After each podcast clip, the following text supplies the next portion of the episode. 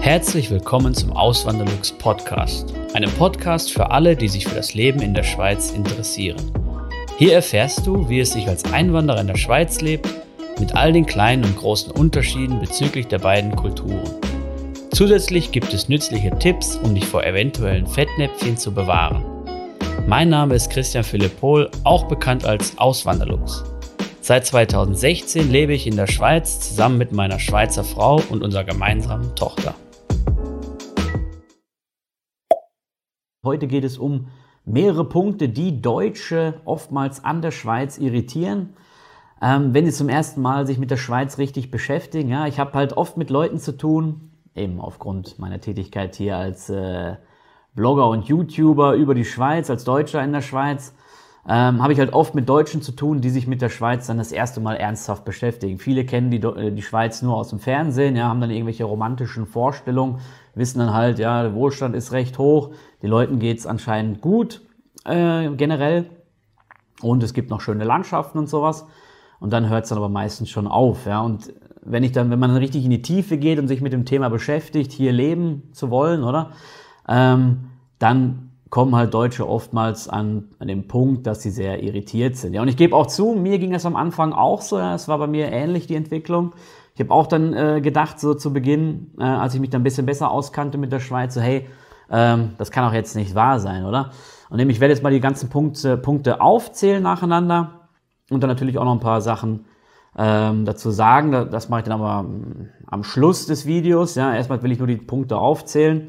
Und ähm, ironischerweise, das sage ich schon mal vorab, sind diese Punkte, die ich jetzt aufzähle, auch ein Grund dafür, warum es hier so gut läuft in der Schweiz. Ja, äh, das schon mal vorab. Aber fangen wir mal direkt an.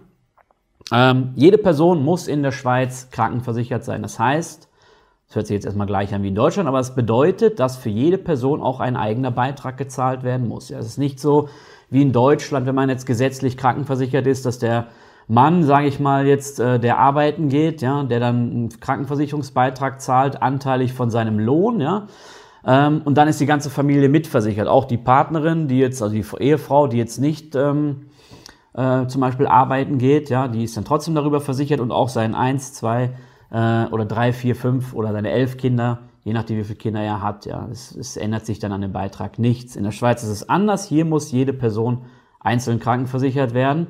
Äh, lustigerweise ist das ein Punkt, wenn ich den, den Schweizern erzähle, dann denken die immer so, ja, und wie funktioniert das dann in Deutschland? Ja, äh, ist halt, das ist noch ein anderes Thema, darauf gehe ich jetzt nicht ein. Ja.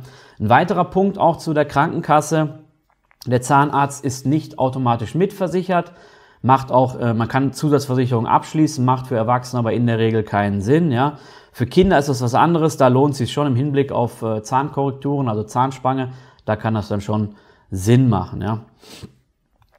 Bleiben wir bei der Krankenkasse. Es gibt nämlich auch Selbstbeteiligung hier in der Schweiz, ja, der, bei der ganz normalen Grundversicherung.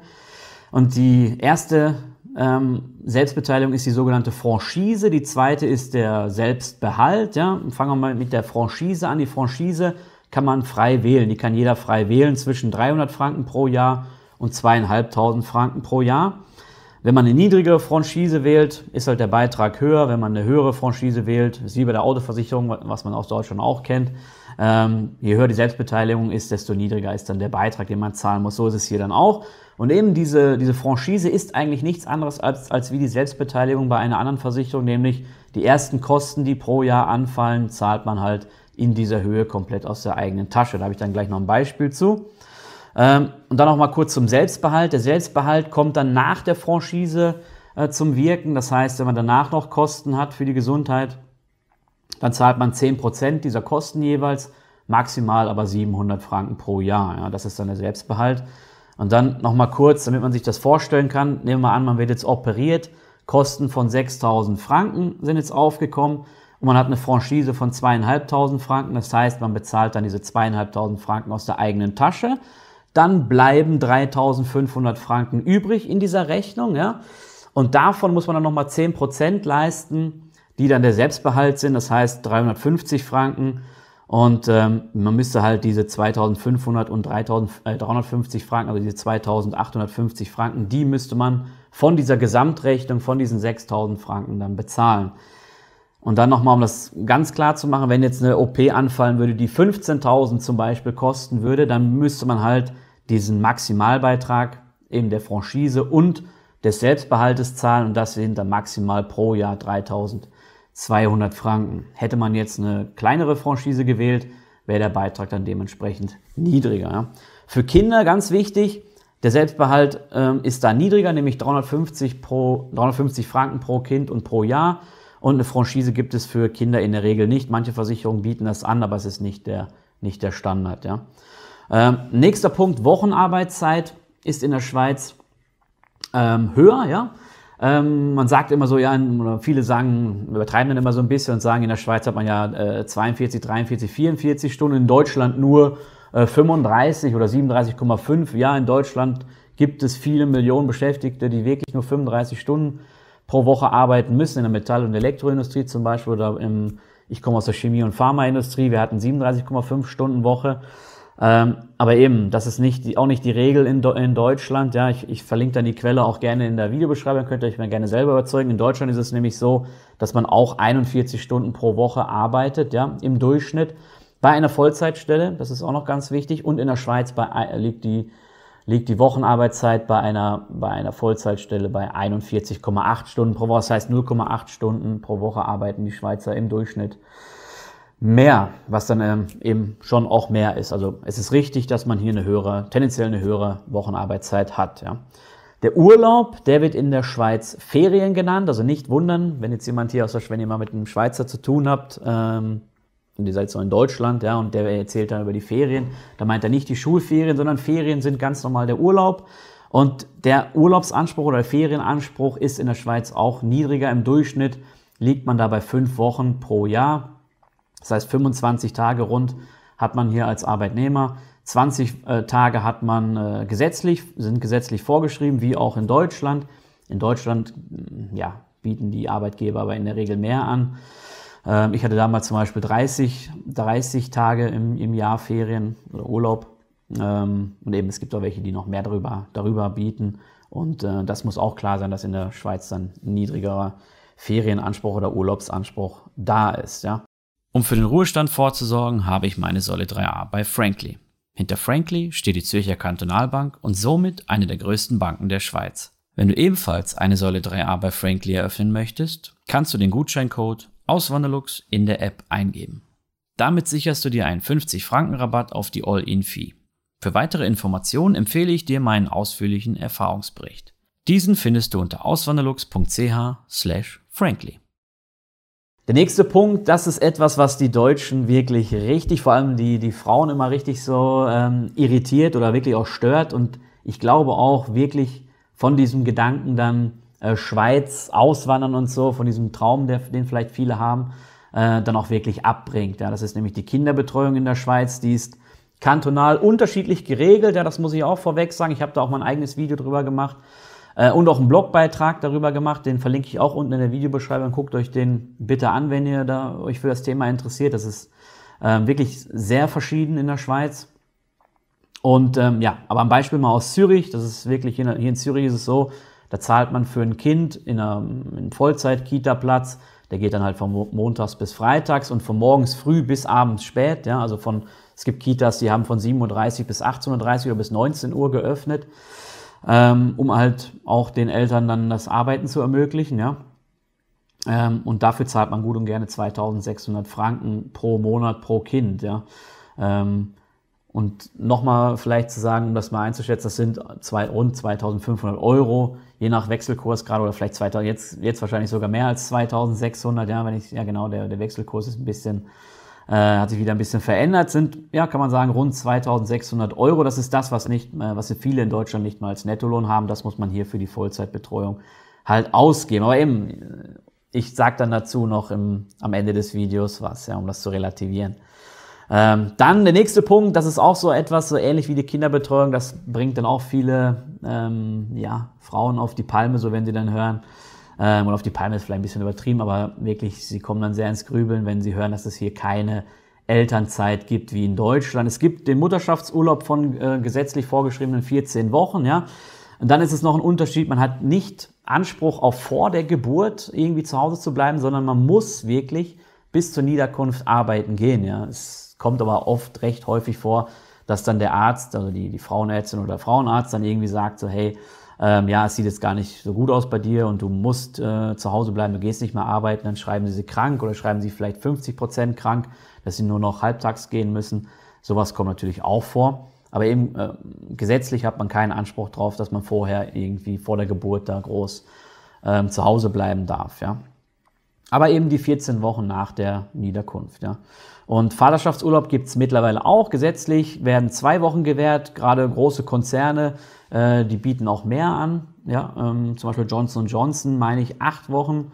Und ähm, es gibt, glaube ich, auch einen Konzern, der bietet sogar zwölf Wochen an. Also da gibt es dann auch schon Unterschiede. Dann gibt es auch Benefits von den Unternehmen.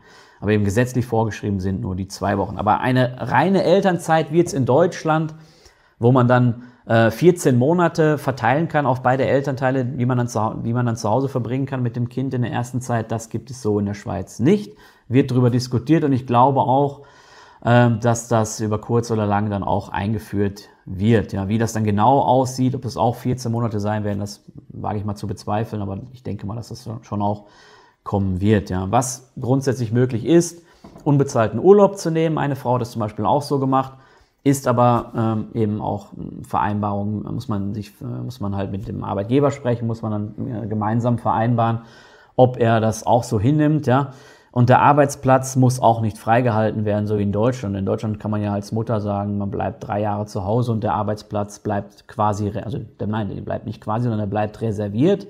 Ähm, das ist in der Schweiz auch nicht so, ja.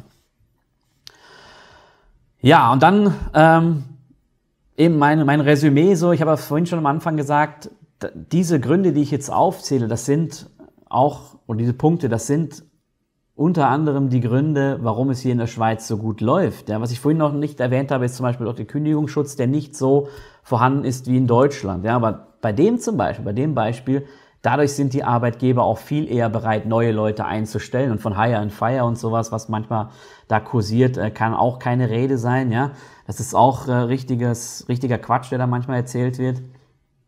Äh, ganz im Gegenteil, bevor mal hier einer gekündigt wird, also klar gibt es auch immer schwarze Schafe, aber die Regel ist, dass man wirklich noch den, den Schulterschluss dann sucht mit der Person, ähm, die, die vielleicht nicht so performt, wie man denkt, ja, und, äh, und dann noch eine Lösung finden möchte. Ja. Also das ist so wirklich, äh, da muss man schon ganz, ganz äh, etwas schief machen, äh, falsch, muss schon ganz etwas falsch laufen, damit dann ein Arbeitgeber die Kündigung ausspricht, weil eben es gibt auch Fachkräftemangel hier in der Schweiz. Die Leute sind froh, die Arbeitgeber sind froh, wenn sie eine Fachkraft überhaupt mal gefunden haben. Ja.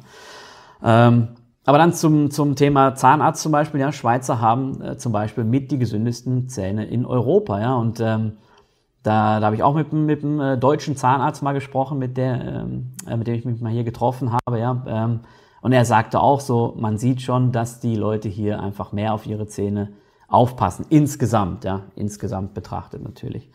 Ähm, Kinderbetreuung, die ist zwar teuer, aber ich sage immer, ich zahle die lieber ein paar Jahre aus der eigenen Tasche und dann habe ich das Leben lang dann Ruhe.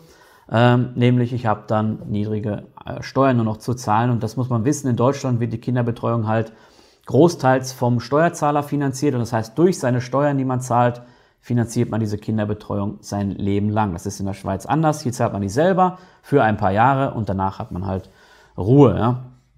Äh, und dann noch was Wichtiges zu der höheren Wochenarbeitszeit und zu dem niedrigen Ferienanspruch. Das macht sich natürlich auch bei dem höheren Lohn dann hier in der Schweiz bemerkbar. Ja? Ähm, und was auch noch sehr interessant ist, wenn man dann sich die tatsächliche Wochenarbeitszeit anschaut, ja, die liegt nämlich dann in der Schweiz bei 35,6 Stunden, weil halt nicht alle Leute Vollzeit arbeiten gehen. Es gibt viele Leute, die halt Teilzeit arbeiten gehen.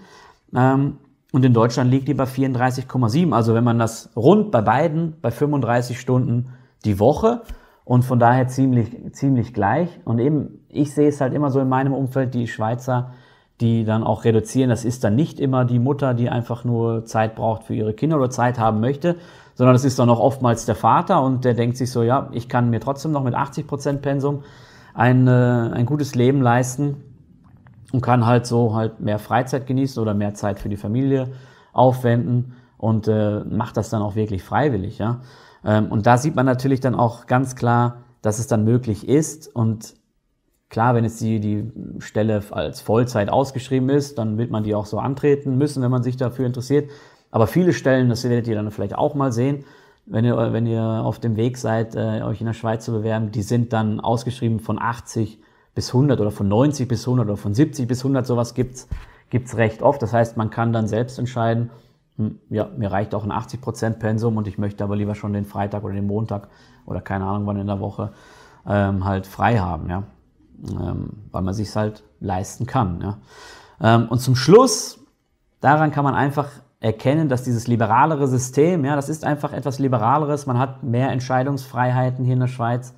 Ähm, es wird einem nicht so viel auferlegt, das heißt, man kann selber entscheiden, gibt, zahlt man jetzt für die Kinderbetreuung als Beispiel oder für den Zahnarzt selber oder sorgt man vor oder schaut man, dass es eine andere Regelung gibt ähm, und nutzt das Angebot dann halt nicht, ja. Und eben die Eigenverantwortung ist hoch und im Umkehrschluss profitiert dann die ganze Gesellschaft davon, ja. Und äh, ja, das war auch schon alles zu dem Video. Ich hoffe, es hat euch gefallen. Wenn ja, lasst gerne ein Like da und dann sehen wir uns hoffentlich im nächsten Video wieder. Macht's gut, bis zum nächsten Mal. Ciao. Vielen lieben Dank fürs Zuhören. Neue Podcast-Folgen gibt es jeden Montag und Samstag um 9 Uhr vormittags. Schaut auch gerne auf meinem Blog auswanderlux.ch vorbei. Dort erfahrt ihr mehr über mich und mein Leben in der Schweiz. Zudem findet ihr mich auf YouTube und Instagram unter dem Namen Auswanderlux.